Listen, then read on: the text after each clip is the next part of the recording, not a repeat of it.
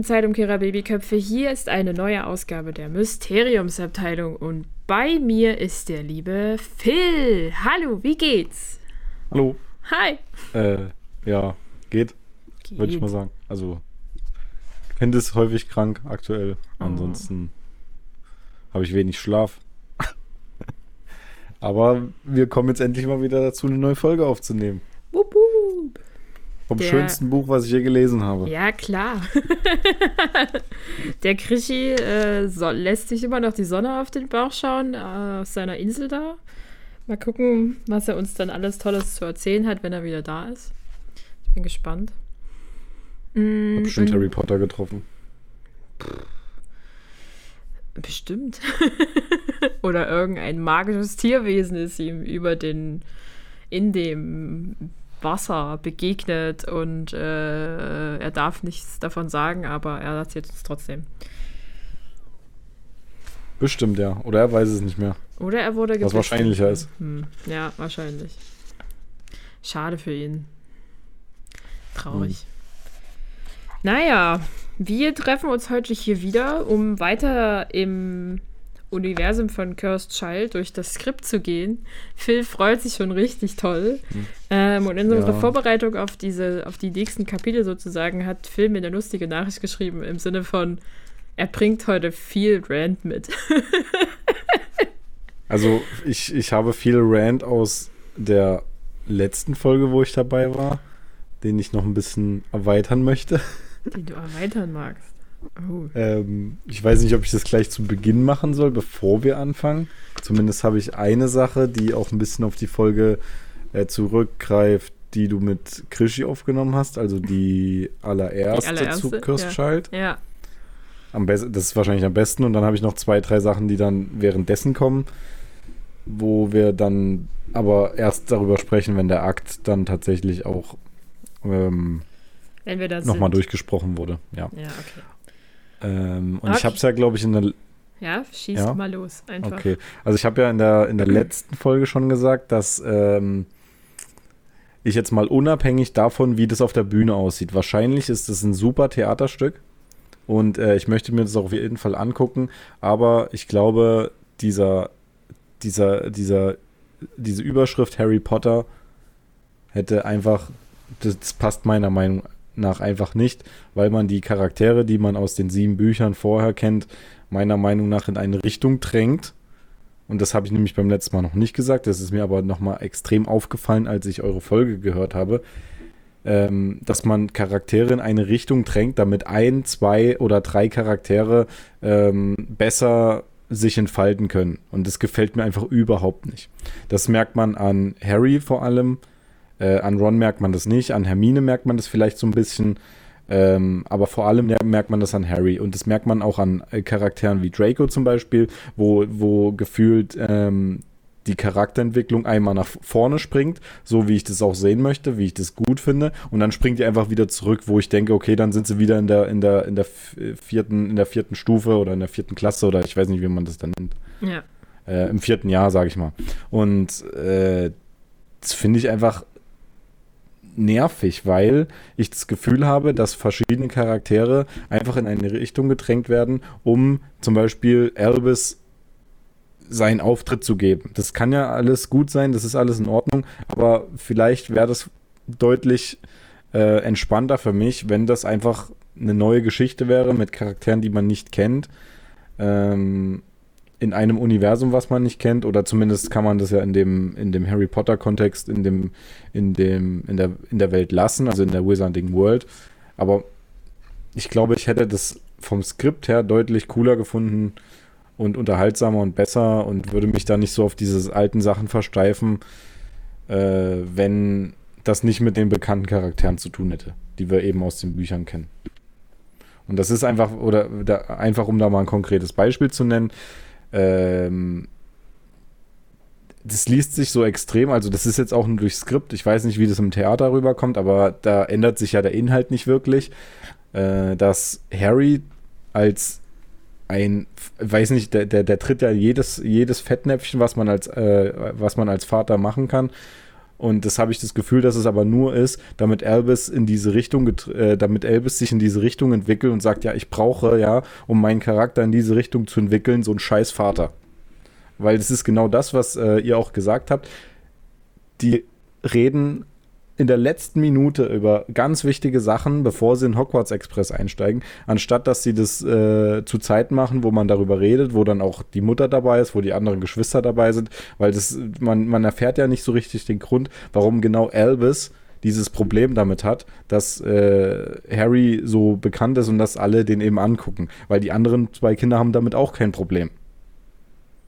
Und das ist einfach so, dass diese auch ähm, zum Beispiel Rose oder so, da habe ich auch das Gefühl, dass die einfach, gut, die kennt man, kannte man vorher nicht, aber die wird einfach in so eine Richtung gedrängt, dass es so einen Gegenpart gibt, der eigentlich total fehl am Platz ist. Also, dass sie so arrogant ist, das ähm, macht für mich auch äh, was, was, was von den, El also die Eltern, wenn man die sieht, gut, man, ihr habt jetzt gesagt, es kommt so ein bisschen auch von Hermine, aber die hat sich ja auch gut entwickelt, was das angeht. Und ähm, ich habe nicht so das Gefühl, dass sie das bei, also das hat ja Hermine auch nicht bei Leuten gemacht, die sie kannte oder vor allem nicht bei der Familie, sondern eher nach außen bei Leuten, die sie nicht kennt. Hat sie auch nur, als sie ganz klein war, gemacht. Und bei Rose habe ich das Gefühl, ja, die macht das eben bei jedem. Und das einfach nur, okay, weil es wieder einen Gegenpart zu Elvis geben muss und dann dieses Dreiecksgespann auch noch mit Scorpius und so. Ja, und äh, mir ist auch nochmal aufgefallen, dass der Charakter Elvis mir überhaupt gar nicht gefällt, weil das einfach, das war, ist wahrscheinlich auch, weil der in der Pubertät ist und dann ja immer gegen Eltern, gegen Eltern, gegen Eltern. Ähm, aber so ist ja Scorpius zum Beispiel nicht. Und ich glaube, und das ist, haben wahrscheinlich viele auch das Gefühl, dass, also das, für mich ist Scorpius von den neuen Charakteren auch der beste von denen. Der ist, der gefällt mir am meisten. Und ich habe so das Gefühl, dass da einfach so richtig gezwungenermaßen äh, dieses Thema, okay, die Slytherins, die sind alle dunkle Magier und so, dass es einfach so krampfhaft umgedreht wird, dass jetzt ein Gryffindor zu einem Slytherin wird und dann ist er aber auch ein totaler Penner, sag ich mal. und dann ist der Slytherin, der sich mit dem anfreundet, ist dann auf einmal der, der, der geile Typ der, der Geschichte. Und das, das, äh, das ähm, macht für mich einfach, oder es ergibt für mich einfach von der, von der Konstellation, wie die Bücher vorher waren, wie sich das entwickelt hat, auch wie sich Harry vor allem entwickelt hat, wie sich auch Draco entwickelt hat, wo man, hin, äh, wo man gesehen hat, okay, der war richtig arrogant, der Draco, ähm, und hat sich dann aber so ein bisschen mehr, okay, ja, der ist ja doch, ich weiß jetzt nicht, wie ich es erklären soll, aber man merkt ja auch im siebten Buch, okay, ja, ich stehe auf der falschen Seite und was weiß ich und wenn man dann, da kommen wir dann gleich zu, da gibt es dann einen Akt, wo man es richtig gut sieht, wo ich mir denke, okay, wir sind dann schon wieder im vierten Schuljahr. Oder im dritten Schuljahr, wo die, und das will ich einfach nicht sehen, dann kann ich auch das dritte Buch nochmal lesen, wenn ich das sehen will. Und das finde ich dann einfach überflüssig und das habe ich das Gefühl, dass es einfach nur gemacht ist, damit die anderen Charaktere sich äh, entwickeln können. Und da finde ich das einfach bescheuert, dass man dadurch ähm, die anderen oder dass man die anderen Charaktere dadurch leiden lässt oder vernachlässigt oder sag ich mal die Charakterentwicklung zurück zurückbildet. Ich weiß nicht, ob das so verständlich ist. Ich weiß nicht, ob das jemand nachvollziehen kann, was ich damit meine. Ähm, aber das ist einfach so der Grund, warum ich dieses Gesamtwerk nicht besonders gut finde. Wo ich einfach andere Werke besser finde aus der Wizarding World. Ja. Es ist ja auch eigentlich vollkommen okay, das so zu sehen. Ich finde, also wir werden ja dann gleich noch dazu kommen, also vor allen Dingen das, was du mit Draco angesprochen hast und das mit Harry, ist auch wieder so ein Punkt, wo ich mir so denke, ähm, da sind 20 Jahre plus dazwischen und die haben sich keinen Schritt entwickelt. Ja. Ähm, also ich, ich, muss, ich muss auch das, was ihr gesagt habt, dem muss ich auch, äh, dem muss ich auch zustimmen. Ja. Das ist jetzt mit meiner Kamera, hallo? Okay. Die ja, die hier. Lese. Meine Hand könnt ihr äh, scharf sehen. äh, dass Harry in diesen, in, zu, zumindest am Anfang, ich weiß es nicht, die zweite Hälfte habe ich schon wieder vergessen, das müssen wir dann einfach wieder nochmal lesen, ja. äh, dass der einfach ein Wichser ist. Also der verhält sich in jeder Situation wie der größte Trottel hat keine Ahnung, wie man mit seinem Kind redet. Ich meine, ob ich da jetzt, da habe ich ja jetzt auch keine Erfahrung drin, aber ich würde jetzt einfach mal von außen sagen, dass es so äh, Schwachsinn ist und dass es so auch nichts bringt und auch nicht in eine bessere Richtung entwickelt wird. Aber ich kann mir nicht vorstellen, wenn ich mir die ersten sieben Bücher durchlese, dass Harry zu so einem Vater wird. Und Ja. vor allem hat er ja noch seine Frau, die Ja. vielleicht da auch gegenwirken kann. Und da, da, das, die wird, das ist ja sowieso, Ginny wird dann einfach so, okay, die ist da nebenbei und da passiert gar nichts. Ja, das ist Und so da verstehe ich nicht, wie, wie, wie, es zu diesem, wie es zu dieser Thematik kommen kann. Und dann, dass schon wieder diese Thematik aufgegriffen wird. Harry braucht immer nur Ruhm, Ruhm, Ruhm, Ruhm, das erzählen alle, aber das ist genau das, was er eben nicht will. Mhm. Und das ist ja auch das, was äh, ich, wo, wo ich das Gefühl habe, dass viele äh, den Charakter Harry Potter scheiße finden oder nicht gut finden, weil er so arrogant und sich in Rampenlicht drängt, aber das ist ja genau das, was er nicht machen will. Aber ja, vielleicht kommen wir da gleich nochmal zu.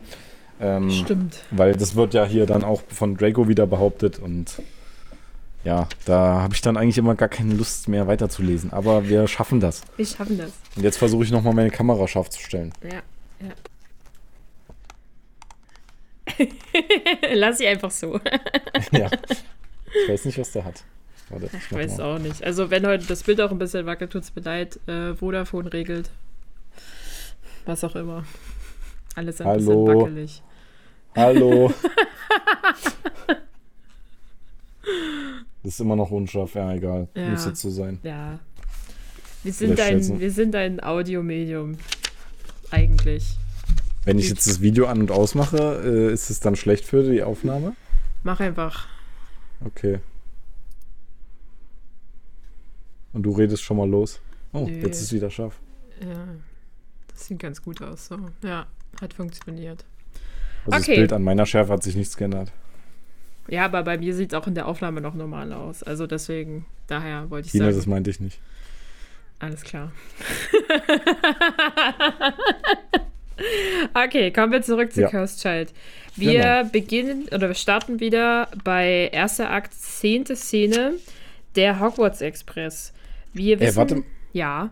Be bevor du jetzt loslegst, wir hatten äh, doch letztes Mal gefragt, äh, was die Leute besser finden, ob wir jetzt das Kapitel direkt äh, analysieren oder ob wir das im Nachhinein machen. Hast du da irgendwie Reaktionen bekommen dazu?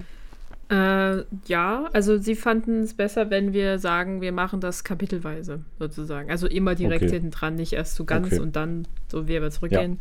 Also so wie wir es letztens gemacht haben, machen wir das jetzt weiter. Okay. Genau. Also, nur um kurz wusste, noch dass die mal, Fans gut sind. äh, kurz noch mal so ein kleines Mini, was ist vorher passiert. Vorher hatten wir, also kurz bevor das diese jetzt die Szene kommt, hatten wir diesen lustigen Streit in Anführungszeichen äh, zwischen Albus und Harry, wo Harry ihn an den Kopf geworfen hat, dass er manchmal gerne hätte, dass er nicht sein Sohn ist. Und wir hatten noch diese im Bett Szene zwischen Ginny und Harry, wo Ginny klar ist, dass Harry versucht hat, äh, irgendwie nie so kacke zu sein und äh, Ginny ist aufgefallen, dass Harrys Narbe wehtut. So. Ja.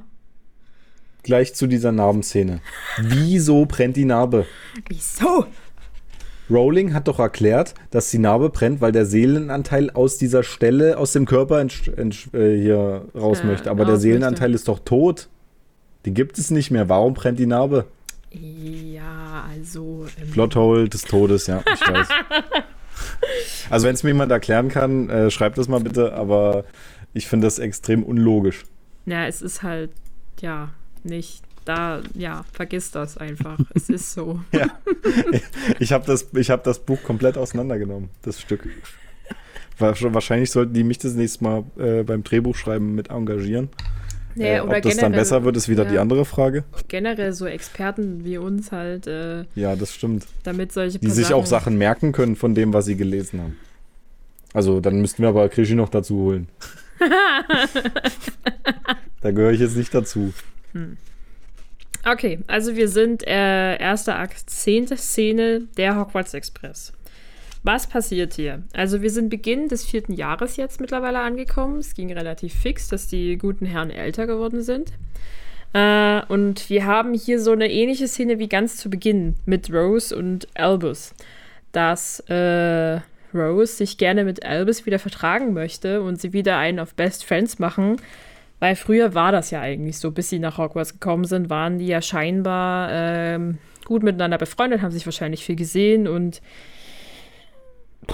sie waren eigentlich immer Freunde, auch wenn Herr Elvis das so ein bisschen verneint mit, wir waren nie Freunde, aber Rose das ein bisschen anders sieht. Mm, Ja, ja, gut, ist ja trotzdem dem kleinen Jungen. Ja, ich meine, als Kinder hast du, glaube ich, ein anderes Verhältnis, also als so kleine Kinder Ja. hast du, glaube ich, ein anderes Verhältnis zu Freundschaften. Denke ich auch. Trotzdem finde ich es ein bisschen traurig tatsächlich, wie ähm, Elvis das Ganze hier so abblockt. Also der ganzen Sache gar keine Chance gibt. Und Rose halt so mehr oder weniger loswerden will. Was man dann, glaube ich, eigentlich auf der nächsten, auf der, demnächst sozusagen eigentlich merkt. Ja, also, wir treffen dann auf den guten Scorpius wieder, weil wir uns natürlich im Zug befinden. Und äh, ja, dann, ja, also eigentlich sind wir erstmal auf dem Gang. Die Albus erzählt davon, dass es ein Zeitumkehrer gefunden worden ist, beziehungsweise dass, naja, Rose das gehört hätte, dann ist Albus erzählt und dann ist Albus auf einmal sofort dabei und sagt, oh Gott, das muss ich Scorpius erzählen, ganz dringend und er dreht faktisch schon ein bisschen durch und rennt halt zu äh, Scorpius, weil der immer im selben Abteil scheinbar sitzt. Mm. Rose Weird, folgt. aber okay. Rose folgt dem Ganzen dann ein bisschen direkt hinterher. Äh, Scorpius freut sich so sehr sweet, dass Rose erscheint und macht ihr so ein bisschen sehr merkwürdige Komplimente im Sinne von, dass sie gut, äh, äh, du riechst wie gutes Brot. sie nach Scorpius ist einfach, das ist einfach klasse. Das ist ein richtiger Gentleman. Ey, was, wer hat denn das schon mal zu einer Frau gesagt? Wie, du, du gehst bei einem Bäcker vorbei Ja. und die, du riechst das frisch gebackene Brot aus der Lüftung. Wer findet das, denn, wer findet das nicht geil? Ja. Und wenn du sagst, du riechst Menschen. so, Mega. Also, also der hätte mich eigentlich, sofort umgekriegt. ich finde es halt wirklich, also es ist ein, eigentlich ein sehr, so, es ist so ein unbeholfenes Kompliment. Eigentlich. Weil es ist so, was du halt gar nicht erwarten würdest, dass jetzt das irgendwie in irgendeiner Art und Weise kommt. Ja. Äh, und er versucht es ja dann auch irgendwie zu retten. Ich meine, nettes Brot, gutes Brot, Brot. Äh, was ist so schlimm an Brot? Weißt du, an was mich das erinnert? Nein. Oder an wen? An, An welche beiden? Denn? An wem denn? An James und Lily. Da Oh. war das nämlich auch so. Hat am Anfang schön abgeblockt, er hat versucht, ihr Komplimente zu machen. Also das haben die wieder aufgegriffen. So sieht es zumindest für mich aus. Ja, ja. Was ist Ne. nicht schlimm. Ja, nee, aber süß, ja. Guter Vergleich. Ähm, Rose lässt das relativ kalt und geht halt und lässt das, lässt die Jungs da so ein bisschen sich alleine. Äh, und Elvis ist dann halt auch so, ähm, dass er ihn überall gesucht hätte. Und Scorpius halt da meint so, ja, ich sitze ja immer hier und ich steige ja schon immer eher ein, damit sie mir nicht komische Namen hinterherrufen können. Und dann umarmen sich die Freunde stürmig. und das dauert auch einen ganzen Moment länger, als das man vielleicht so annimmt. Auch Scorpius ist von der Sache so ein bisschen überrascht und sie hinterfragen tatsächlich, ob sie das überhaupt machen, sich zu umarmen.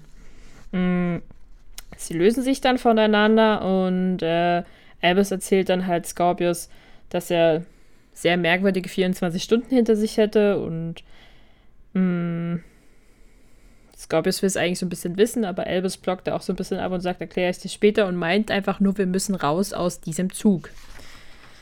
Und naja, Soll ich ja auch Scorpius, schon wieder abranten? ich dachte, wir machen mal kurz, was passiert und dann darfst du abrenten. Alles klar? Nicht, dass ich wieder vergesse. Aber Darfst auch sofort versuch, eigentlich, Versuch, Simon. auch- versuch auch ein bisschen den Gegenpart einzunehmen. Dass, nicht, dass es hier nur so ein, so ein, so ein Rant-Fest Ja. wird von mir. Ich, ich versuche mal Ich weiß auch dagegen gar nicht, ob die Leute so viel von mir hören wollen, wenn ich die ganze Zeit nur sowas Doch, sage. doch, Aber die Leute müssen die wollen Leute das halt durch. hören. Ja, dafür sind sie hier. Die Leute wollen das hören. Erzähl doch mal, was ist dein Rant? Los, schieß einfach direkt los. Ich glaube, Ja, dass wir erst das, den Abschnitt fertig machen müssen. okay. Dann machen wir kurz fertig. Weil es ja, kommt ja gleich, warum er aus dem Zug aussteigt. Oder warum er aussteigen möchte. ja, ja, also ja. ich nehme dir jetzt mal nichts vorweg, auch wenn ich dich gerne mal ein, zweimal unterbreche. Ist vollkommen in Ordnung. Also. Aber das ist ja bei uns gang und gäbe. Ja, eben. Das ist so unser Untertitel. der Unter-Untertitel. Mysteriumsabteilung, der Harry Potter Fan Podcast. Mit, Mit Unterbrechungen. Vor allem, das ist, das ist, in, im, das ist ja sogar mehrdeutig. Ja. Weil wir oft einmal eine Pause drin haben. Auf jeden das ist Fall. gut. Das ist ja, gut. Ja. Das schreiben wir jetzt so auf, so der neue Name. so, also ich glaube, es ist ja so ein bisschen der, der Realitätsmensch, also die Re Realitätsperson in der ganzen Sache. Äh, und sagt dann halt auch so, es ist zu spät, der Zug wäre schon losgefahren und Hogwarts Ahoy sozusagen. Ähm, und Albus hat dann so die wirde Idee, jetzt vom Zug springen zu müssen. Ähm, und die Imbisshexe hat ihren Auftritt. Und ist einfach nur so Kleinigkeiten von meinem Wagen, ihr Lieben. Ich stelle mir die Situation so weird vor, weißt du, das ist so, ja. haha, ich will raus. Etwas Süßes.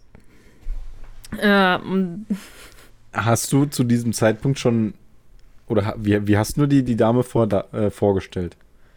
Weil die ist ja, wa, wa, was ist die denn? Ist die eine. Ja, ja, ja, dazu kommen wir ja gleich noch. Also, äh, so. Ja.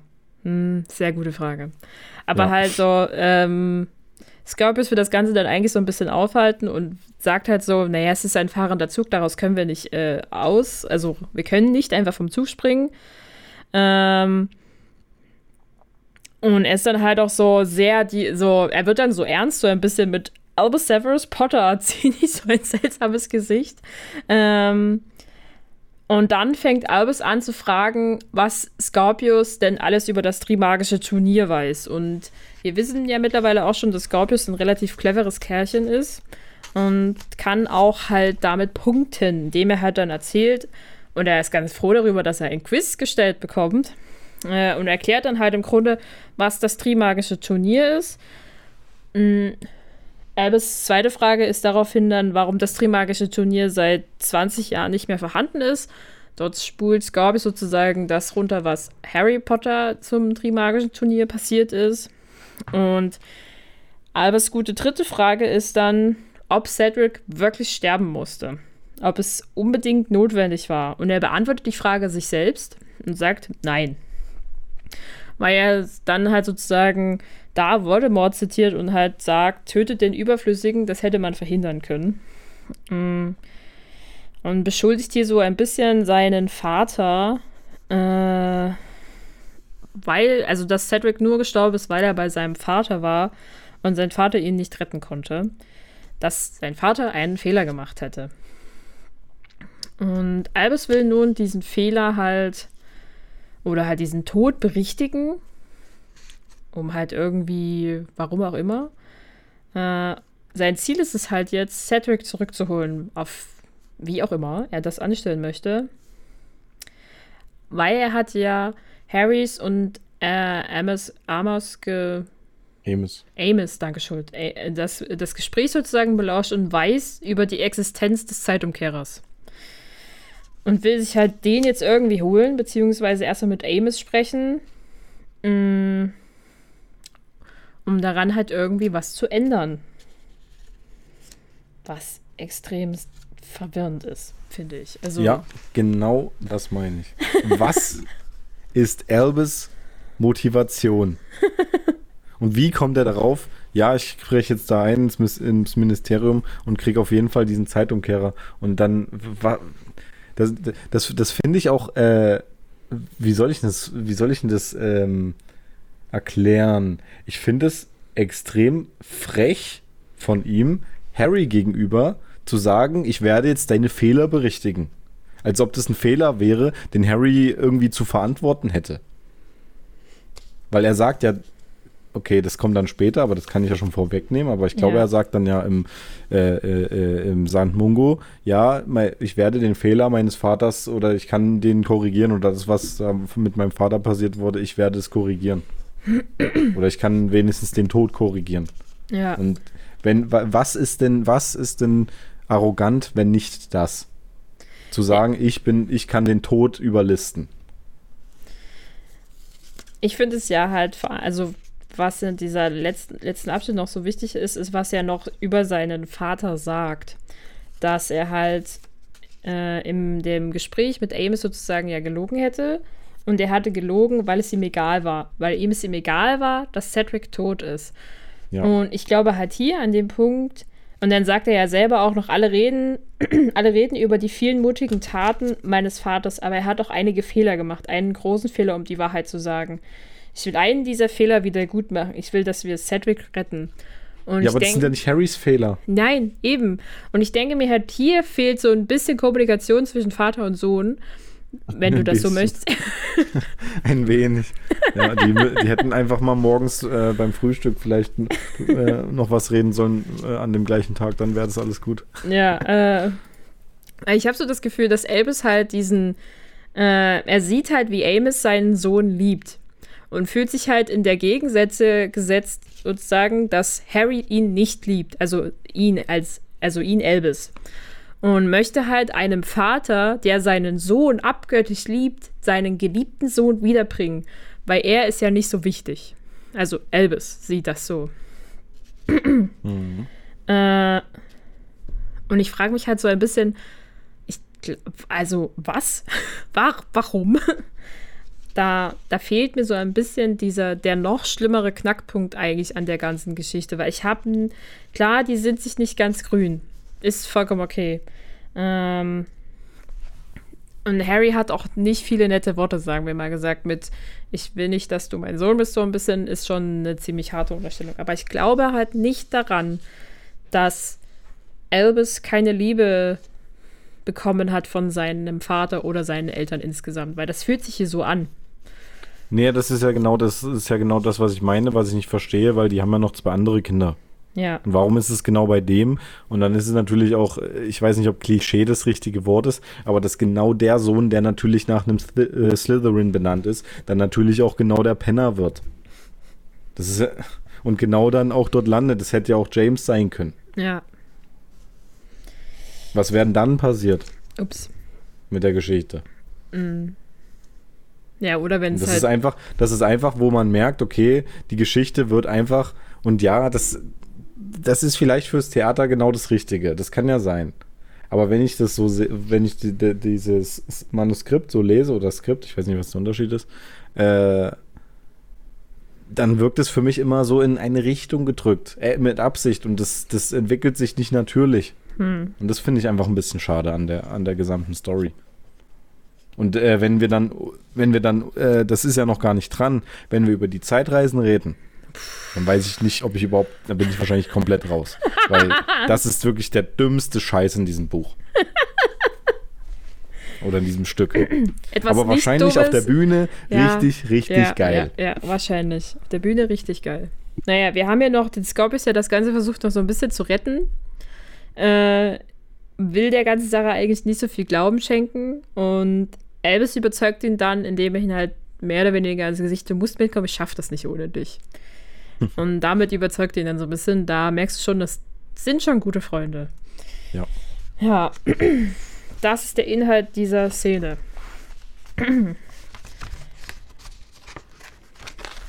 äh, ja, also wir, wir, wir können vielleicht nochmal über die, die, über die, wie heißt sie nochmal, die Tante?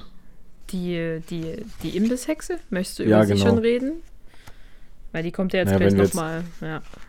Ach so, stimmt, das war ja nochmal, ja, das war jetzt. Ja, mit, da, die Zug, kommt noch mal schlimmer. Also hier taucht ja. sie ja, ist sie ja nur so ein Foreshadowing, ganz typisch, dass sie halt auftaucht und du dir so denkst, warum muss die jetzt, ausge jetzt ausgerechnet jetzt ihre Kürbispastete kaufen?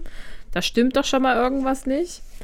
ähm, also, ja, wir, sind wir gleich dabei.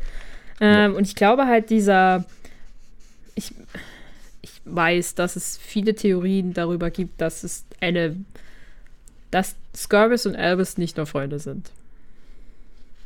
Und ich glaube halt, diese Umarmung, ja, äh, ist so dieser erste Punkt dafür. Und ich will das eigentlich nicht. Also von mir Wieso? aus geht er dann zu Rose lieber. Das ist so, komm. Ich denke mir so, lass sie also doch es kann ja sein, dass ja. er, dass er bi ist oder sonst was, aber ey, das, das sind Kinder, lass sie doch mal in Ruhe. Ich denke mir das die halt auch so. nicht in die müssen nicht Ja. in irgendeine eine Richtung gedrückt werden. Ja, das ist schön, wenn es, äh, wenn es dargestellt ist, wenn es repräsentiert ist. Ich Aber bin da, ich bin da ganz, ich bin da hier ehrlich gesagt ganz Ja. bei dir, weil ich mir so denke, lasst es bitte einfach Freunde sein und du kannst dich halt auch als Freunde gleichen Geschlechtes länger umarmen. Das ist überhaupt nichts überzuinterpretieren. Also das kann ich aber nicht, ohne äh, dass ich einen Steifen kriege. Ja, ich mach's. hoffe, da, also bei Krischi ist es ganz wild, Ja, glaube ich.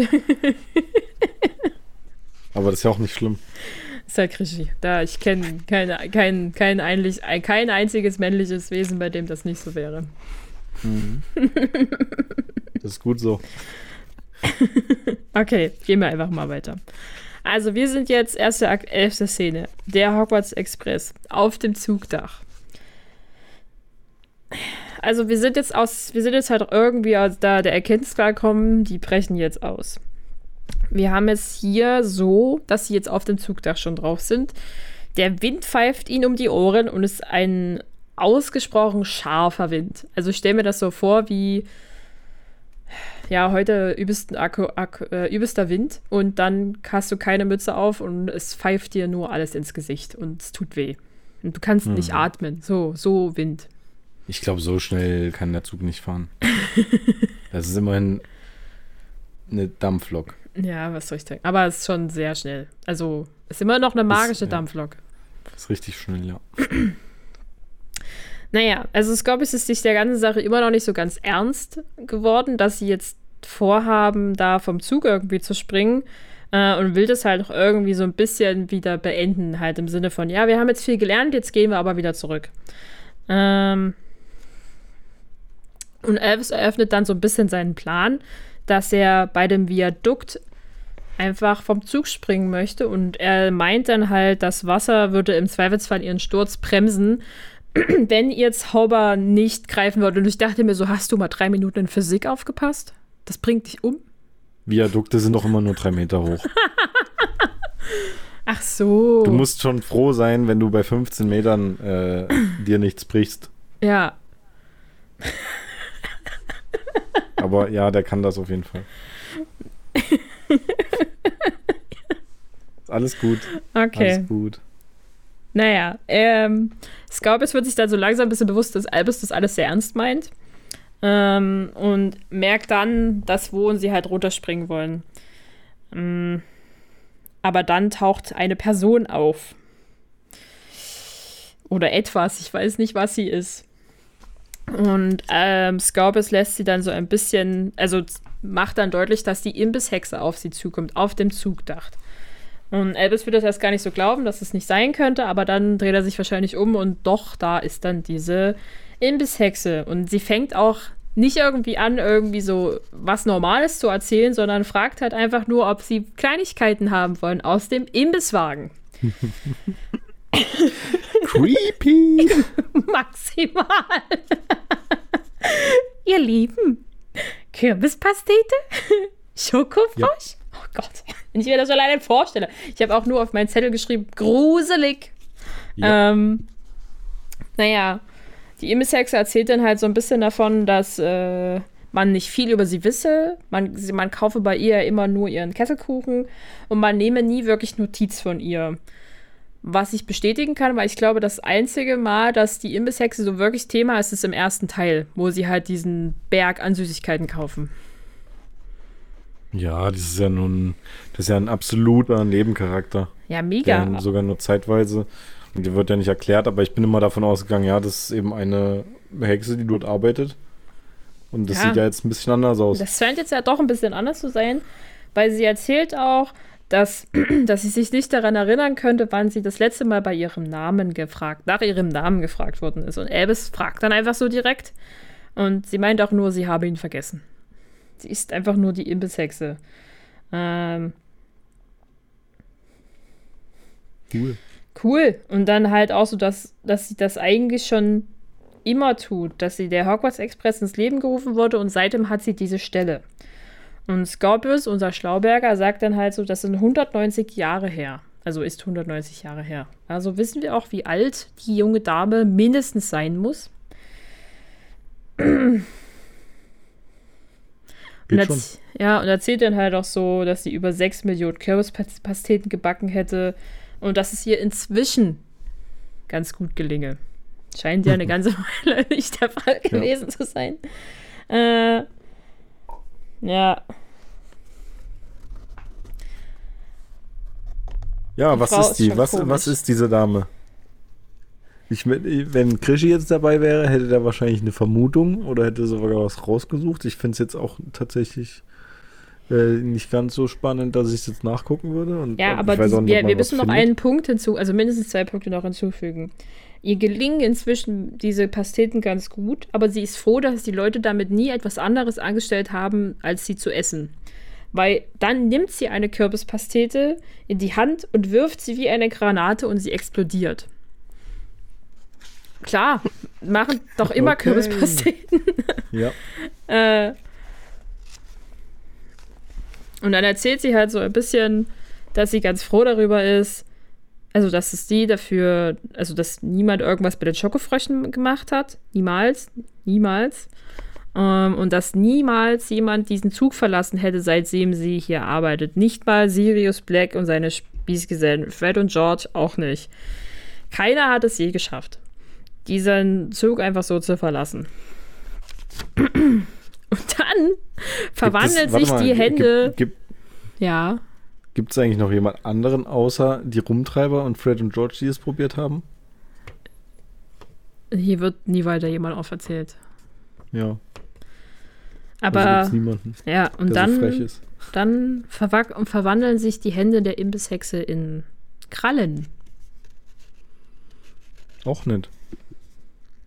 Und sie fordert sie sozusagen auf, ähm, sich wieder auf ihre Plätze zu setzen und geht halt so schrittweise auf sie zu, so wie man das halt macht, wenn man Leute bedroht. Ähm, Albus und Scorpius fühlen sich ein bisschen bedrängt, aber nur so ganz leicht. Mm. Und Albus ist dann halt auch einfach so, ja, wir müssen jetzt springen, das Viadukt ist hier, also 1, 2, 3 Mainz äh, springt dann und führt seinen Zauberspruch sozusagen aus. Und Scorpius ist kurz verzweifelt, weil Albus verschwunden ist, einfach so in die Tiefe des Sechsten. Und äh, vor ihm nähert sich halt immer noch diese mit Krallen handartigen Imbisshexentante. So, dass er dann halt auch einfach nur noch erkennt, er muss springen. Yay! Ja. Ja, aber also, was ist diese Hexe? Ist, ich fand das super gruselig in meiner, das erste oder zweite Mal lesen, es war egal. Ich dachte mir jedes Mal, als, ich dann, als, wir, als ich an dieser Stelle war, dachte ich mir so, i, ich kaufe nie wieder irgend, also nie wieder wird jemand was dort kaufen. Weiß, was sie ist. Oh, Das ist die. Das, das ist die Ursprungsform des Irrwichtes. Uh. Wa, was ist sie? Sie ist ja quasi lebendig. Oder ist sie wie, wie so ein. Ich weiß nicht, wie so ein Golem aus Ton erzeugt und äh, mit einem mit Sinn versehen. Ich weiß nicht, ob es äh, so diesen, diesen äh, jüdischen Golem, also wie es wie es den äh, gibt. Ich weiß nicht, ob die Leute wissen, was es ist. Ähm, aber das ist so eine Tonfigur und wenn man da einen Zettel in den Mund steckt, dann äh, führt, die, führt die diesen Befehl aus. Vielleicht gibt es da sowas ähnliches, ich weiß ich nicht. Oder, keine Ahnung. also die ist ja keine echte Hexe oder kein echter Mensch. Also Ich, ich denke mal, das können wir ausschließen. meinst du? Ich hätte schon angenommen, dass sie eigentlich menschlich ist, aber halt so ein bisschen wie äh, die gute Bertha im, im siebten Teil, die dann halt von Nagini besessen ist. Und die ist von Süßigkeiten besessen, oder? Nein, keine Ahnung. Also auf jeden Fall halt, die ist, die ist, sagen wir mal, ist die 200 Jahre alt, Minimum. Die hat halt einfach völlig vergessen, was ihr Leben außerhalb dieses Hogwarts-Expresses ist. Also das hat sie einfach nicht. Äh, sie in, in der Schulzeit, wenn sozusagen der Hogwarts-Express nicht fährt, macht die halt hier explodierende, Ja, Kürbispasteten oder Schokofleisch? ohne Zauberstab? keine Ahnung. das? Weiß ich nicht. Die sind halt wahrscheinlich ähnlich. Ich habe, also meine erste Theorie war, hier haben Fred und George den erst, das erste Mal eine Inspiration empfunden für ihre Nasch- und, Schwänz, Nasch und Schwänzleckereien. Hm, weil sie es okay. vielleicht doch entdeckt haben, dass die Dinger explodieren. Aus, und ja. dann halt versucht haben herauszufinden, wie das funktioniert. Äh, und sie, die halt irgendwie verzaubert hat. Und sie ist halt eigentlich einfach nur eine gute, also was sie gut kann, ist Dinge explodieren zu lassen. So ein bisschen wie unser Feuerteufel. Und halt sich selber zu verwandeln. Halt mit der Krallenhand. Ja. So, das ist eigentlich ihr, ihr, ihr Skill. Und dann halt noch irgendwie Kürbispasteten backen. Aber sonst hat die keinen Lebensinhalt groß. Traurig. Hm. Und was ich, ich mir auch. Nicht, ob, ja. Ich weiß nicht, ah, keine Ahnung. Die verwandelt ja auch ihre Hände. Ja. Ist das normal? Weiß nee. ich nicht. Nee, also normal ist an der Frau nichts mehr seit diesem Kapitel. Ich weiß auch nicht, ob das vorher schon normal war. Wahrscheinlich auch nicht. Na, vorher hast du die nicht wahrgenommen. Ich meine, wie du schon gesagt hast, war halt so der Neben, Neben, Nebencharakter, der drei Sätze zu sprechen hat und es sind immer die gleichen. Äh, ja. Und du hast dir halt kein, du hast dich halt, du hast es halt nicht hinterfragt, was ist das eigentlich für ein Mensch oder ist das immer dieselbe Person, die da langkommt? Kann ja auch, mhm. kann ja auch mehr als ein, eine Zugpersonalfrau, Tante, wie auch immer sein. Ja. Aber es scheint ja immer nur sie zu sein. Es muss auch einsam, einsamer Mensch. Oder auch nicht Mensch, keine Ahnung. Das ja, ist sie auch eine Ahnung. wilde Kreuzung. Ich glaube nicht, dass mit es ein echter Mensch ist. Vielleicht war sie mal und dann ich weiß nicht, ist so, ist so eine Zwischenstufe von einem Geist oder so, der eben noch eine Aufgabe erfüllt oder ich, keine Ahnung, wie so ein Poltergeist. Ich glaube. Das, warum kann die sich dann verwandeln? Warum kann die Kürbispasteten in Granaten verwandeln? ah, vielleicht ich, hat Krischi darauf eine Antwort beim nächsten Mal. Ich weiß es nicht. Aber Oder ich schau wirklich mal. Die ist auf jeden Fall. Imbiss Lady. Harry Potter. Did you mean Imbiss Lady? Habe ich doch geschrieben. Trolley Witch. Mal gucken, was das, Har das äh, Harry Potter WG sagt. Was sagt denn das Harry Potter WG? Äh, was ist ein Elrich? Ist eine ältere Hexe. Oder war eine ältere Hexe. Ja gut, da steht nichts, warte. Nee, ist sinnlos, das ist jetzt nichts Neues. Nichts, was wir jetzt auch, äh, was wir jetzt noch nicht wüssten. Da wird nur erzählt, wo sie auftaucht, äh, was sie macht und was sie für magische Fähigkeiten hat.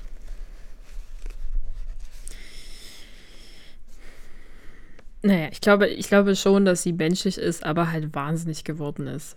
Und halt daraus haben sich so, hat sich sowas entwickelt. Mhm. Hier steht, dass sie die Fähigkeit besitzt, einen nicht körperlichen Patronus heraufzubeschwören. Okay. Aha. Krass. Vielleicht ist die eine außergewöhnliche Hexe. Was ist denn die Quelle dazu? Weiß ich nicht. warte.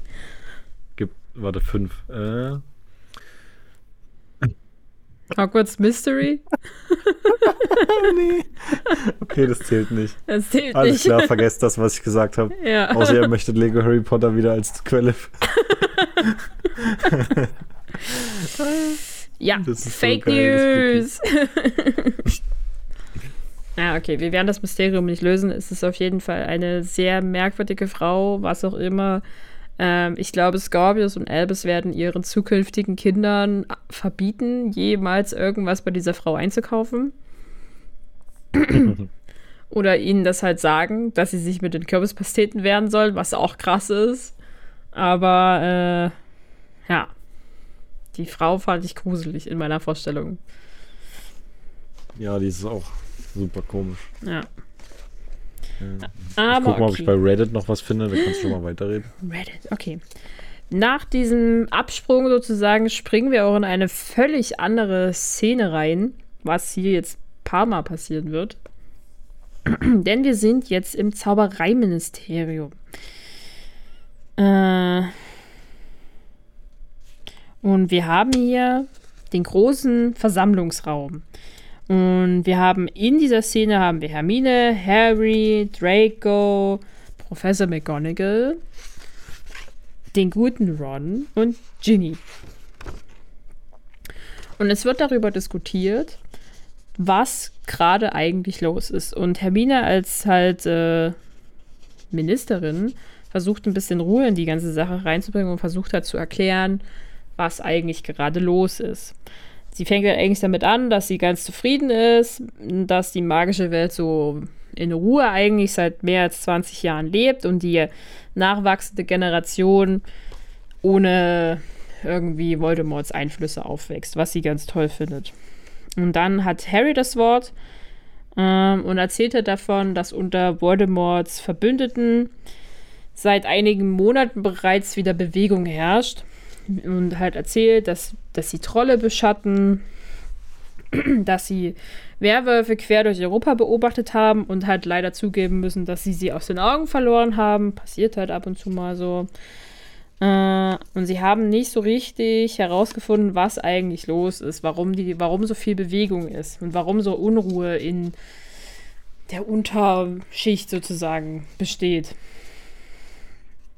Und er macht sich halt einfach Sorgen und möchte gerne wissen, in die Runde hineingefragt, ob irgendjemand was gesehen hätte.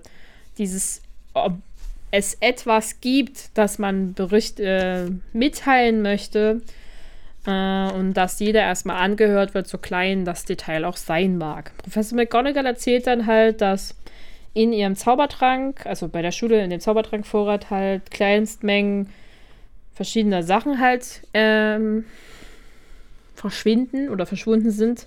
Darunter halt Baumschlangenhaut und Florfliegen. In meinem Kopf die ganze ja. Zeit so, ja, Vielsafttrank. Ob, ob, obvious, aber was macht McGonagall da? Ja, ich glaube, die, äh, das ist, ist, einfach. War die da nicht mehr in Hogwarts? Ich glaube, dieser Versammlungsrat. Ach nee, sie, sie ist ja Schulleiterin. Genau, deswegen wird sie. Ja, okay, sein. ja, dann, dann ist okay. Ja, also. Ich dachte halt, jetzt, aber warum ist irgendeine Lehrerin einfach bei dieser Versammlung? aber ja, ja sie ist ja. Sie ist ja nicht einfach nur eine Lehrerin. Ja. ähm, Hermine ist dann halt so ganz professionell und sagt, okay, sie werden der Sache nachgehen und blickt in die Runde und will dann halt wissen, ob sonst noch irgendjemand was mitzuteilen hat. Da das aber niemand ähm, tut und sagt, hallo, mir ist das aufgefallen, legt sie die Karten auf den Tisch und eröffnet sozusagen die Szene mit Harrys Narbe tut wieder weh. Haha! Ähm, mm, und mein dann, Kopf auch. und jetzt kommt Draco ins Spiel und haut halt raus, dass Voldemort tot ist und Voldemort gibt es nicht mehr, also kann auch Harrys Narbe eigentlich nicht mehr wehtun. Äh, und Hermine ist dann halt sehr so und sagt so, ja, Draco, wir haben es verstanden, Voldemort ist tot, aber all diese Dinge bringen halt uns irgendwie auf Gedanken und sie wollen halt dieser Spur irgendwie nachgehen. Und sie wissen halt nicht, ob es eine Spur Voldemort ist und ob diese Spur oder was auch immer dieses Etwas ist, wieder da ist. Und dann entsteht so ein bisschen Unruhe. Äh, und Harry versucht dann der ganzen Sache so ein bisschen mit entgegenzuwirken und sagt halt eigentlich mehr oder weniger, dass sie halt, dass sie, dass ihnen, das, also ihnen als Ministerium der Sache bewusst sind, dass das alles ganz schwierig ist und sie das auch eigentlich nicht wollen, aber er fragt dann halt direkt die Träger eines dunklen Mals, ob es irgendwie juckt. ich finde es schwierig. Oder ob sie ja. irgendwas gespürt haben. Und Draco fühlt sich direkt auf die Füße getreten und haut halt wieder mal raus, ob er wieder mal mit Vorurteilen um sich werfen möchte. Ähm, Harry Wo es eigentlich voll schlau ist. Ja. Äh, und halt dann so wirft Harry dann wieder vor, naja, du willst doch halt nur, dass wir wieder deinen Namen in der Zeitung lesen, dass der Tagesprophet halt wieder voll ist mit deinen Sachen, die du zu erzählen hast und du neue Gerüchte in die Welt streuen kannst. Von Voldemorts Rückkehr oder was auch immer. Ähm, und Harry ist dann aber halt auch sagt, dass er nie diese Gerüchte streut. Draco wird dann ein bisschen anfeindend gegenüber Ginny, weil sie für den Tagespropheten schreibt. Dann gibt es so ein bisschen so ein Hackmack zwischen Ginny, Draco und Ron halt, dass Ginny halt sagt, sie schreibt für den Sport halt. äh, und Hermine hätte nur die Wahl zum, zum Ministeriums, also zum, zur Ministerin sozusagen gewonnen, weil sie mit Harry befreundet sei. Und dann will Ron halt auf Draco losgehen, weil er sich arschig verhält. Das ist auch so, das ist auch so ein Punkt. Ja, okay, das ist genau so wie früher in der Ja. Schule. Ron will dann wieder auf den losgehen und so. Das ist, oh nee. Also Das- die genau. Szene. Das ist, das ist genau diese Szene, die wir vorhin meinten. Äh, eigentlich hast du dich, fühlst du dich wieder, als wärst du halt im dritten oder vierten Schuljahr. Alle sind pissig aufeinander. Draco ist, ähm, zeigt seine arrogante Seite und fühlt sich zu sehr auf den Schlips getreten von allen und ist sowieso von jedem angegriffen. Harry kriegt es aber auch irgendwie nicht hin, das anders aussehen zu lassen. Mm, Draco greift halt dann wieder Hermine an, was er ja sowieso immer ganz gerne gemacht hat. Ron versucht sich dagegen zu werfen. Hier ist halt nur so, dass Ginny noch einen Seitenhieb abbekommt. Die war halt damals nicht so der Renner. Aber Jetzt ist jetzt Draco, Harrys Frau, also muss sie auch was abkriegen.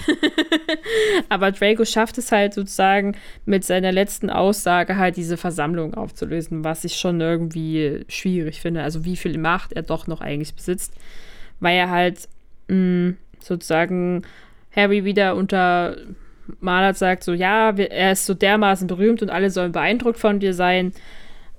Und nichts wirkt schneller als halt dieser Ausspruch, meine Narbe tut weh, meine Narbe tut weh. Und zur Folge hat es halt dann immer wieder das Klatsch und Tratsch entsteht. Und er ist halt dann auch gleich wieder bei Scorpius und sagt halt so, dann ist wieder mein Sohn angegriffen von diesen Sachen, von diesen Gerüchten über seine Abstammung. Und hier will Harry dann halt auch wieder dagegen sagen, dass niemand jemals irgendwas gegenüber Scorpius halt zu tun hätte. Aber Draco ist dafür überhaupt nicht mehr empfänglich und hat halt nur noch sozusagen, dass er diese ganze Versammlung für eine Farce hält und geht. Und dann verlässt halt auch so ein bisschen der restliche Raum halt den Raum. Und Hermine ist so ein bisschen ohne Macht, weil sie halt dann nur noch so sagt, nein, so geht das nicht, komm zurück, wir brauchen eine Strategie, aber ihr hört halt in dem Moment keiner mehr zu. Ja, schwierig. Also, wie wir Also schon ich finde auch die, ich finde Ja. auch die Szene ähm, aus dem Teil, den wir jetzt besprechen, die absolut bescheuertste. Weil das für mich einfach nur wie so ein, so ein Recap ist. Wie so eine ganz kurz Zusammenfassung von dem, was eigentlich immer zwischen diesen Pa- Pa- Parteien passiert ist. Und ich hätte mir gewünscht, auch von dem, wie es im siebten Teil dann irgendwie zu Ende ging, dass sie sich so ein bisschen, jetzt nicht befreundet oder so, aber dass sie sich so ein bisschen angenähert hätten. Deswegen finde ich auch diese, was ihr im ersten Teil schon besprochen habt, dass Harry da auch nicht versucht, ihm irgendwie äh, wenigstens diese Gerüchte zu entkräften oder die zu zerstreuen. Das finde ich auch absolut dumm, dass, es, dass er das nicht macht. Aber das ist wieder das, was ich sage, dass Harry einfach so dargestellt wird, dass es eben in diese Story passt. Und das finde ich einfach dumm. Und das ist ja genau das, wo, wo man sieht, okay, Draco versucht ihm zu, äh, nach, nach Hilfe zu fragen, wo man dann sieht, okay, der entwickelt sich in eine Richtung, die auch gut ist. Und das wird mit dieser Szene wieder vollkommen zunichte gemacht, meiner Meinung nach.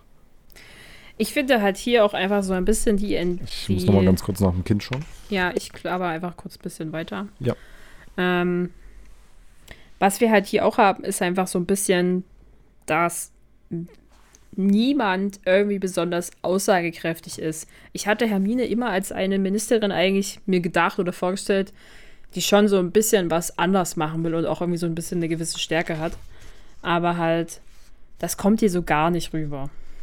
Hier ist sie halt einfach irgendwie einfach wie so eine, wie so eine Schülersprecherin, die, die versucht in einem Klassenraum voller Leute, die das, das Oberhaupt darzustellen, aber keiner mag ihr halt zuhören. Und es ist auch vollkommen egal, was sie sagt, weil im Prinzip muss halt nur so der Klassenclown oder der Störerich halt oder das beliebteste, unbeliebteste Kind mh, was gegen sie sagen und schon, schon ist es egal. Und alle gehen halt. So, das finde ich halt so, dass Draco hier in diesem kurzen Abschnitt eigentlich eine viel größere Machtposition hat als Hermine selber und sie ist die Ministerin. Aber naja. Und ich finde es hier auch so ein bisschen, warum, wir hatten es ja gerade schon, warum ist eigentlich McGonagall hier? So, ja, sie ist halt die Schulleiterin, aber sie hat so zwei Sätze. Jetzt fast schon ein bisschen schade, dass, dass sie nur so wenig Aufmerksamkeit bekommt. Alles gut? Wo wieder nach? Ja. Träumchen. So. Okay, also wir haben jetzt festgestellt, dies ist die schlimmste, unangenehmste Szene in dem Abschnitt. Draco ist wieder unangenehm, Harry macht es auch nicht besser. Gehen wir mal weiter zu einer sehr, sehr kurzen Szene. Und wir springen wieder in eine ganz andere, in einen anderen Raum. Wir sind jetzt wieder bei Scorpius und Albus angekommen. Und im Prinzip erreichen Albus und Scorpius dass St. Oswald. Scalbius. Skal Scalbius, meine Zunge macht auch schon wieder so ein Mist raus. Das ist, das ist hier der, der wie nennt man das nochmal? Den Shipping-Name. Dieser ja, Shipping-Name, Scalpius. Ja.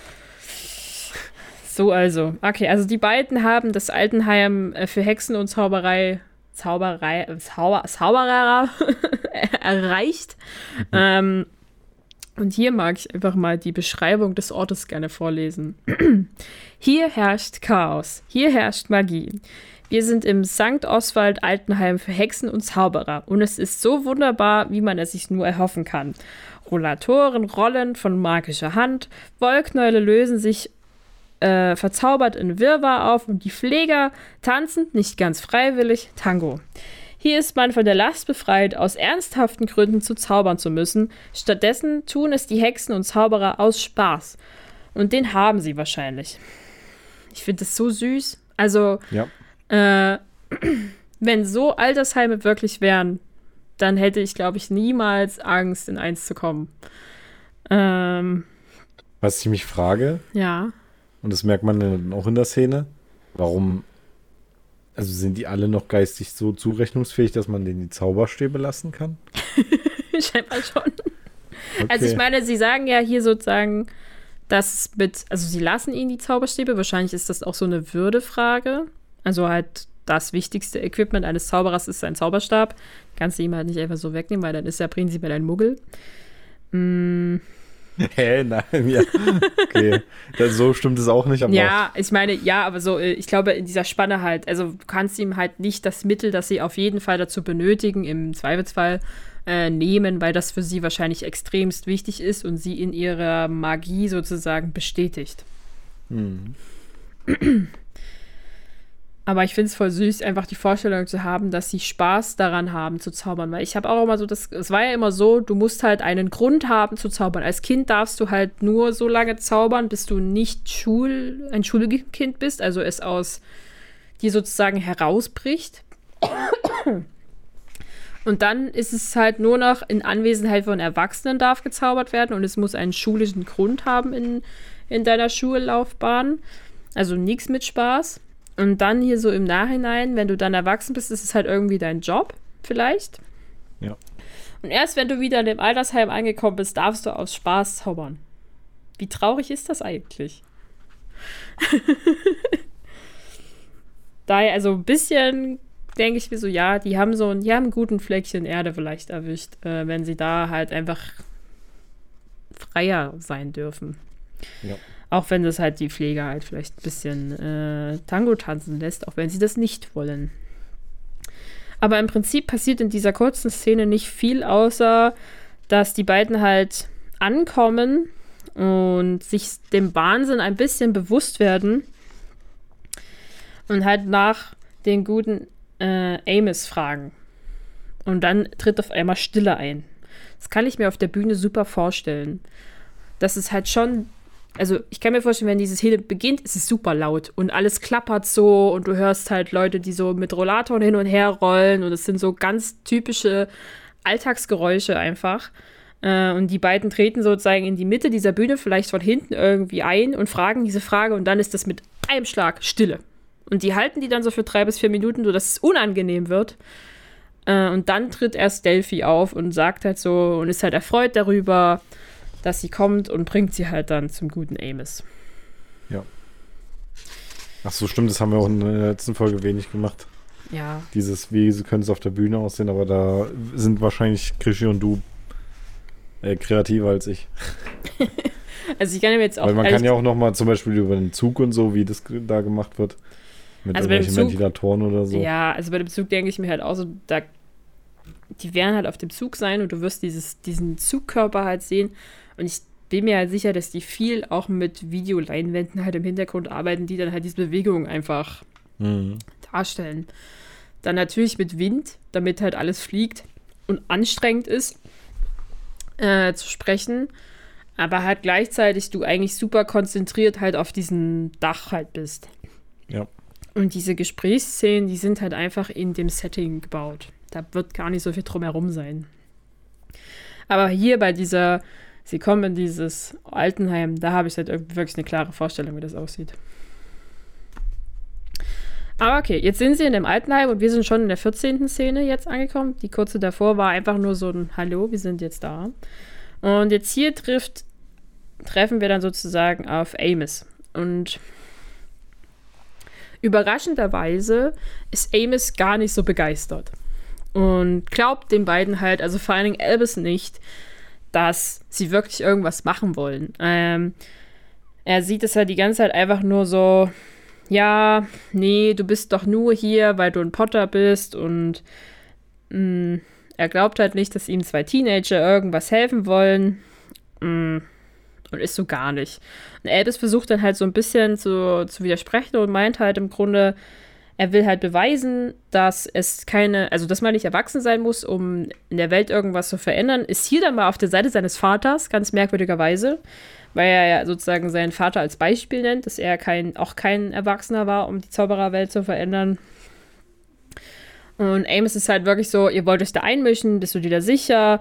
Du willst doch nur auch wegen des berühmten Namens hier sein und was weiß ich halt. Oh.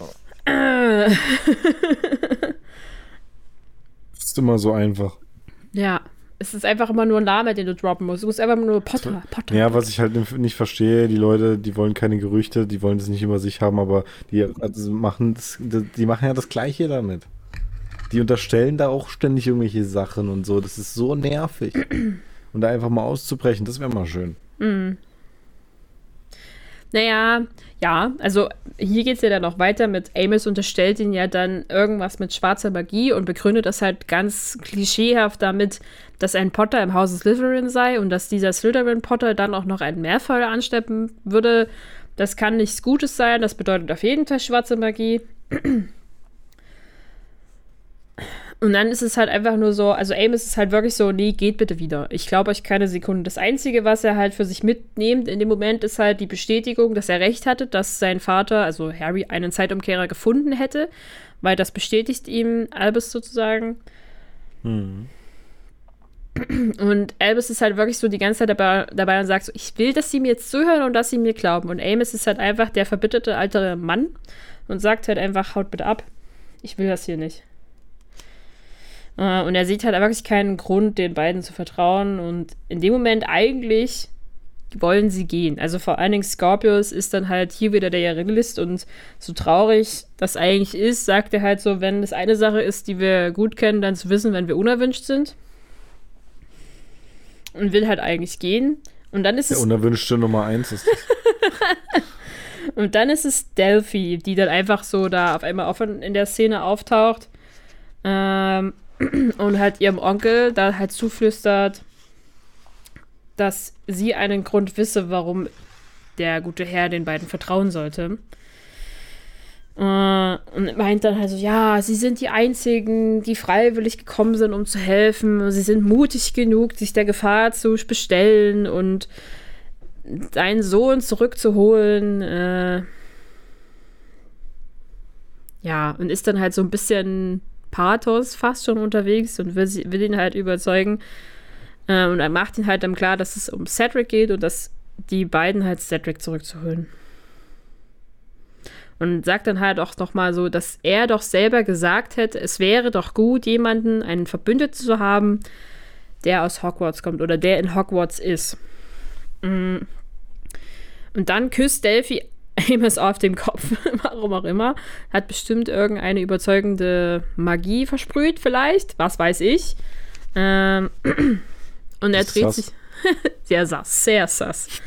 ähm, ja, und dann ist es halt so, dass Amos sich dann doch den beiden Jungs zudreht und wissen will, warum er ihnen helfen möchte.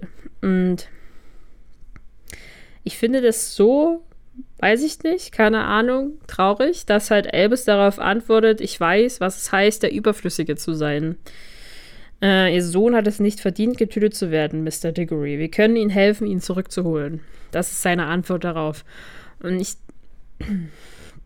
Klar, also sicher, es gibt schwierige Ja, ich- ich- Familienverhältnisse, ich, äh, aber ja, Ich setze das Raum-Zeit-Kontinuum um. Äh, ich bringe das in Gefahr, weil ich auch weiß, was es heißt, der Unerwünschte zu sein. ja. Und es ist genau wieder das, wo ich mich überhaupt frage, woher die wissen, dass Vo- Voldemort das gesagt hat. Weil das kann ja sein, dass Harry das Dumbledore erzählt hat, aber woher wissen das alle? Ja, ich glaube, Amos weiß, hat es halt von irgendwoher erfahren. Und das ist eigentlich der Ja. Punkt, woher hat es Amos erfahren und Amos hat es halt als Ja. dem ist das sein ähm, Grundtonus sozusagen. Äh, und dann gibt es hier noch so ein, gibt's so ein bisschen so Gequatsche über, ob es ihnen Tod ernst ist, weil sie sich auf jeden Fall in Lebensbefall begeben werden. Und Elvis ist halt so voll und ganz dabei und sagt so, ja, ich sterbe, klar, kein Problem, egal. Und nur Scorpius ist der, der den, die Obachtfahne sozusagen schwenkt und sagt, ob sie sich wirklich der Tatsache sicher sind, dass sie sich damit in Lebensgefahr begeben. Aber es Beste will, so, aber es will niemand hören. Äh, und damit ist die Sache eigentlich auch schon mehr oder weniger geritzt. Amos schlägt dann halt noch vor, dass Delphi ihnen helfen soll, was sofort akzeptiert wird. Äh, und dann ist aus diesem Duo dann ein Trio geworden jetzt, plötzlicherweise. Und ja. Und es ist einfach nur noch so ein, okay, es geht jetzt los. Ja, also wir haben ja darüber schon gesprochen. Ich finde die Motivation, wie gesagt, ein bisschen merkwürdig. Äh, Ich finde auch ein bisschen komisch. Die springen da aus dem Zug und sagen, ja, da ist, das, ist dieses, das ist ja gar nicht das San Mungo, das habe ich, glaube ich, äh, schon zweimal falsch gesagt. Ja, Das ist ja hier dieses Altenheim. ja. Und das ist zufällig äh, in der Nähe von diesem Viadukt, wo die da runterspringen. Zufällig. Ja. Oder Also- dieser Brücke. Hm. Hm, Ja, hm. okay, ja. Und wie sind die da hingekommen? Gelaufen wahrscheinlich noch mal einen halben Tag. Und woher weiß der, wo das ist? Das verste- verstehe ich auch nicht. Aber das sind alles, das sind alles jetzt so Sachen, die jetzt für das Bühnenstück auch nicht so relevant sind. Nee. Ich glaube, es ist auch nicht so schwer, das rauszufinden, wo irgendein Altersheim ist. Ich denke mir halt eigentlich, Google. Irgendwo wird es schon herausfinden können, da bin ich mir sicher. Haben die Wie- Siri im Zauberstab integriert. Weißt du doch hier, drei Punkte Zauber. Stimmt. ja. Das und alles ist geregelt. Hm. Ja, es ist halt so ein bisschen. Also, ich glaube, wenn du hier das Buch noch nicht einmal gelesen hast, dann kommt dir weniger koscher und also und wie auch immer. Also, es Ja. kommt dir weniger komisch vor. Halt vor Ja. allen Dingen diese, dass Delphi immer zur richtigen Zeit das richtige Wort findet, Sache. Mhm.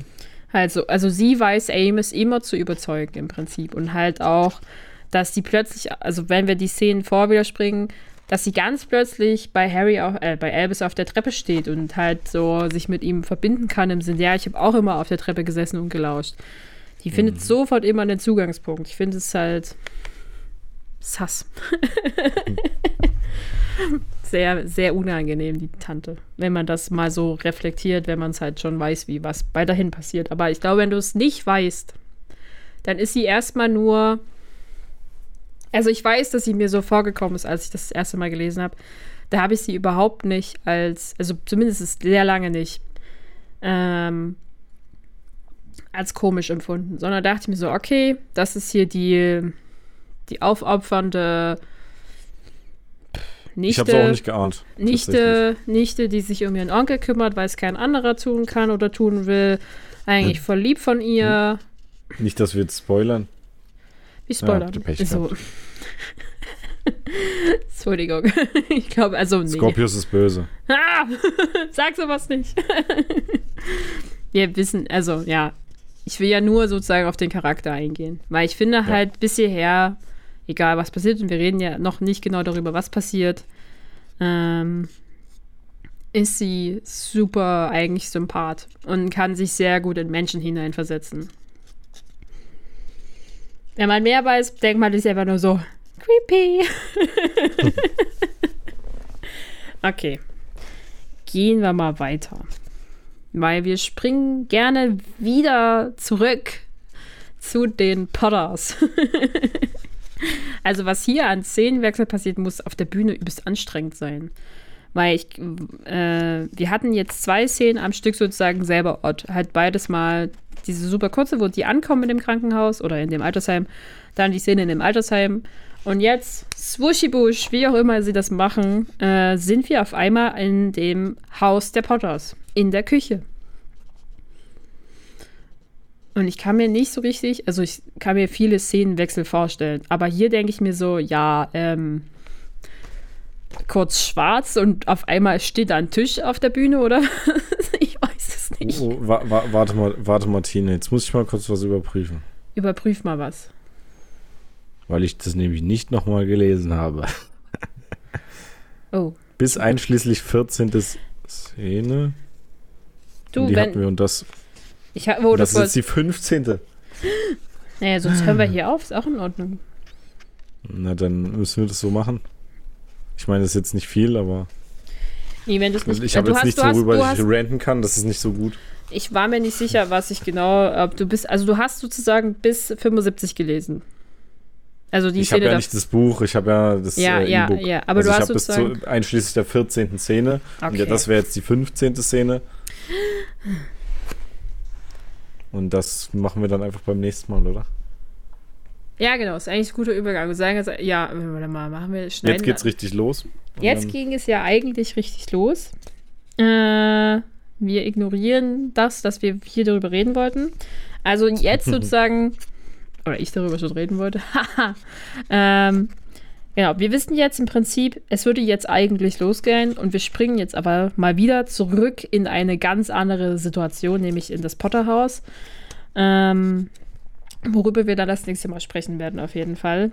Bis hierhin ist viel einfach nur geredet worden, also vor allen Dingen in diesen kurzen Abschnitten, die wir jetzt gelesen haben. Es wurde zweimal gezaubert, also halt, wo die beiden von der Bühne, also von dem Zug gesprungen sind. Und vielleicht Ja. noch Hermine, wie sie sich Ruhe verschafft hat im, im, im Gespräch. Aber sonst halt wenig Zauberei, viel Gerede, um irgendwas passiert. Und das, also auf der Bühne wird sich das viel kürzer anfühlen, das ist gar keine Frage. Ja. Aber hier fühlt sich das lang an. Oder? Ja, schon, aber. Weiß ich nicht. Hm. Hm. Nein, meinst du nicht? Also, oder ist es nur mein Empfinden, weil wir jetzt darüber so lange geredet haben, dass es sich lang anfühlt? Oder weil sich das so schwer teilweise anfühlt? Vor allen Dingen diese lange Gesprächsszene in diesem die mit Draco.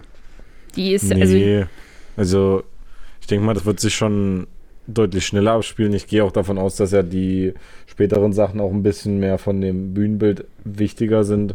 Also, wenn ich jetzt zum Beispiel daran denke, was dann im Ministerium passiert oder so, ja. ja, da bin ich ja sowieso dann gespannt, wie das dann aussieht. Ja, wir sind immer Und- noch nicht über den ersten Akt hinaus.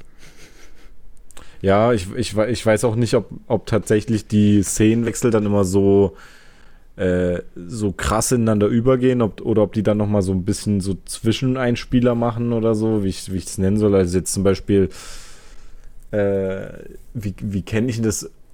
Also ich kenne das zum Beispiel vom Theater, dass es ja meistens so ist, wenn die so ein Bühnenbild wechseln, dass die dann oft so Szenen einbauen, wo die Leute dann einfach von links nach rechts laufen, als würden die quasi äh, wandern gehen oder so, je nachdem, wie es gerade passt, oder in ein anderes, anderes Zimmer gehen oder Ja. was weiß ich. Ja. Und äh, das kann ich mir auch zum Beispiel vorstellen, wenn die auf dem Hogwarts Express äh, nach oben gehen, dass es jetzt nicht auf einmal, okay, die sind jetzt oben, sondern dass sie dann auch so wie so, ja, wir klettern jetzt die Leiter hoch und währenddessen ändert sich das Bild. Ja. Und das ist natürlich dann auch immer mit der Zeit, äh, dass sich das so ein bisschen ändert. Und das wird mit Sicherheit auch bei so Szenenwechseln äh, sein, dass ich jetzt nicht von, okay, die springen jetzt da in das Wasser und auf einmal steht da Hermine auf diesem Podest. Das kann ich mir nicht vorstellen.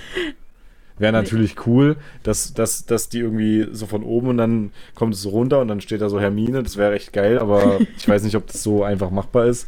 Und äh, da muss ja auch alles passen mit der Transition und sowas.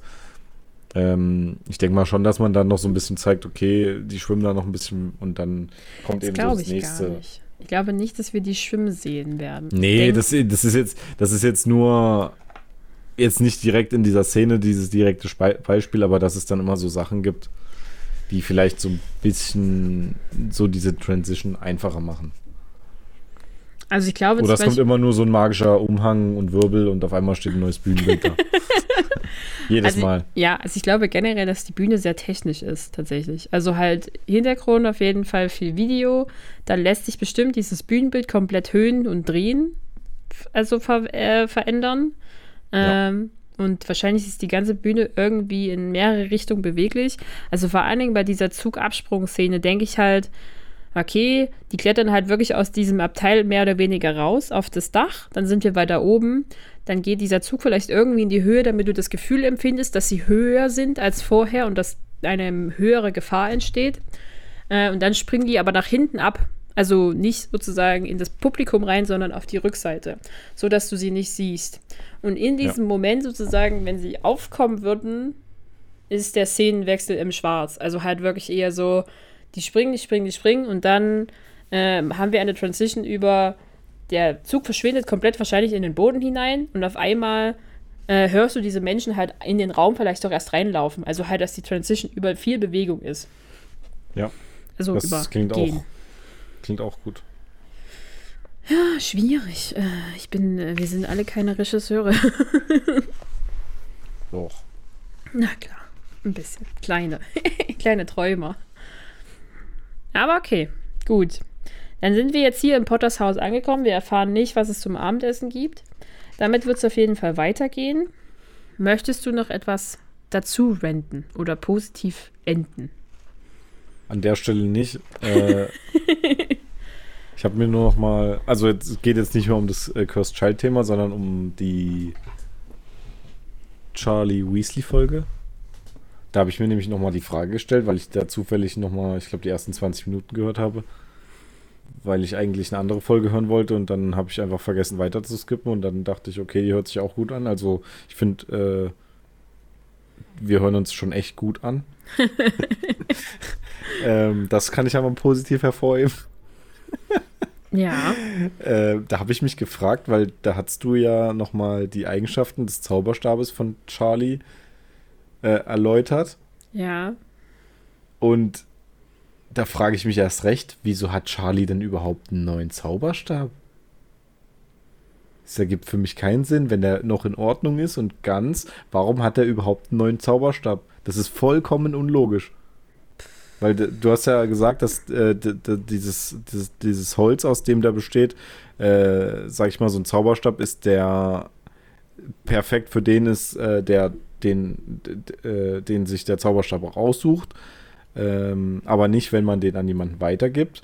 Und ich denke mal, dass es auch so ein bisschen so dieses, dieser Loyalitätsgedanke ist oder so. Ich weiß es nicht, ob das, ob das so zwischen Zauberstab und Zauberer Ja. oder Hexe auch tatsächlich vorhanden ist in, in dieser Definition. Und da verstehe ich erst recht nicht, warum der überhaupt einen neuen Zauberstab hat, wenn der nicht kaputt gegangen ist. Äh, Ron Weil- braucht da einen. Ron, ja, aber gen, genau das, genau das, da habe ich auch, ja, ja, gut, Ron braucht ja einen Zauberstab, aber okay, hat Charlie jetzt einfach keinen oder was? Nee, Naja, das ist stimmt es, ja nicht. Er hat also- ja auf jeden Fall einen. Aber warum hat nicht Ron einfach einen eigenen bekommen? Was, das Einzige, was ich mir vorstellen kann, was vollkommen abwegig ist, äh, Molly sagt, so, du, Charlie, schafft es heute nicht, geh du mal mit Ron den Zauberstab einkaufen. Und dann geht, gehen die zu Ollivander und dann stehen die dort und dann gibt Ollivander jeden Zauberstab Ron in die Hand und keiner, keiner. keiner, ist, keiner keiner ist gut für Ron. Und dann hier, Charlie, nimm du mal. Und oh, der geht ja, okay, dann nimm den anderen, nimm den alten von deinem Bruder und du kriegst jetzt den neuen hier, das funktioniert schon. Das passt schon. Ja. Aber sonst ist es, also, äh, da würde ich auch gerne Krischi nochmal zu fragen. Ich weiß auch nicht, ob der sich die Folge nochmal anhört. Wahrscheinlich nicht. Ich weiß nicht, ob der sich die Folgen anhört, wo er nicht dabei ist. Äh, aber da könnt ihr vielleicht nochmal überlegen,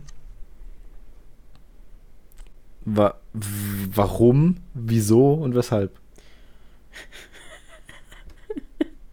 Es ist eine gute Frage. Also, ich habe auch keine Idee. Also, wenn du halt sagen würdest, ja, okay, es ist so eine Geldsache, weil sie halt sagen, äh, nimm mal den Gebrauchten, weil wir haben nicht das Geld, dir einen neuen zu kaufen. Aber dann bräuchte ja Charlie einen neuen. Und der, der, der kostet ja deswegen Genau, genauso viel. Äh, Oder sagt er dann, ja, ich kaufe mir meinen eigenen? Aber da kann er auch gleich für Ron einkaufen. Oder ist Charlie dann so, so, äh, ich weiß nicht, nicht arrogant ist auch das falsche Wort, aber der sagt so, ja, nee, bevor Ron einen neuen Zauberstab äh, bekommt, kaufe ich mir lieber selber einen und gebe dem meinen alten. Aber das kann ich mir überhaupt nicht vorstellen. Vor allem nicht in so einer Familie, wo du genau weißt, okay, die haben nicht so viel Geld, die wissen, wie das ist, äh, dass er das Ron nicht gönnen würde. Das glaube ich nicht. Kann ich mir nicht vorstellen. nee, ich mir auch nicht. Weil vor allem äh, bei Fred und George und so merkt man ja, dass sie das trotzdem äh, also allen gönnen schon. Das ist jetzt halt nicht, wo, ich meine, die, die ziehen nur Ron damit auf, äh, als sie den Laden eröffnen, dass er auch keinen Familienrabatt und sowas bekommt. Äh, aber der wird ja dann auch Anteilhaber oder Ja. so mit, mit Eigentümer, sag ich Ja. mal. Und da ist ja auch nicht, wo die sagen, nee, wir haben das gemacht und das ist jetzt unser und du kannst dir deinen eigenen Scheiß suchen. Schreibt's Aber-. Aber das liegt halt einfach daran, dass Ron äh, die Stelle besetzen muss, weil Fred äh, so müde ist und so lange schläft. Ja, ja, genau, deswegen. Ja, schläft Okay. immer so lange leider. Ja, tragisch. Okay. Ja, die, das, das einfach nochmal zum Ende, diese Frage. Vielleicht hat da jemand eine Antwort drauf. Eine, Ja. logische, eine logische Erklärung hätte ich gerne. Ja.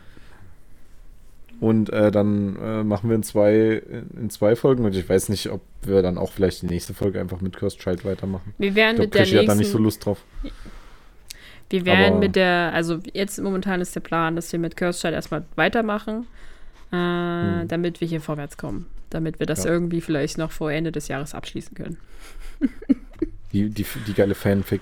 Die Guy. Was? Fanfiction. Dieses Skript. Ja. Ja. Naja, danach, also wir haben jetzt eine tolle Fan, eine tolle Frage, die ihr uns beantworten könnt.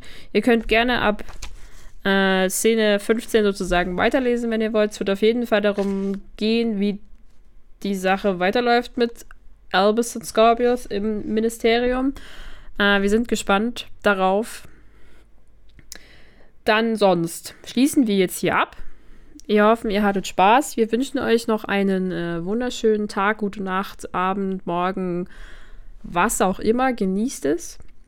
Ich bedanke mich bei dir, Phil. So schöne Haare, ich muss mal zum Friseur. Ja, Äh, wunderhübsch. ich wunderhübsch. bedanke mich ebenfalls. Es macht Spaß, mit dir über das Buch zu reden, auch wenn der Inhalt nicht der beste ist. Oh, danke schön. Ich habe auch sehr mal großen Spaß mit dir hier über, darüber zu sprechen. Das ist, ich finde deine Meinungen immer sehr gut dazu, weil es ist nochmal so eine ganz andere Perspektive.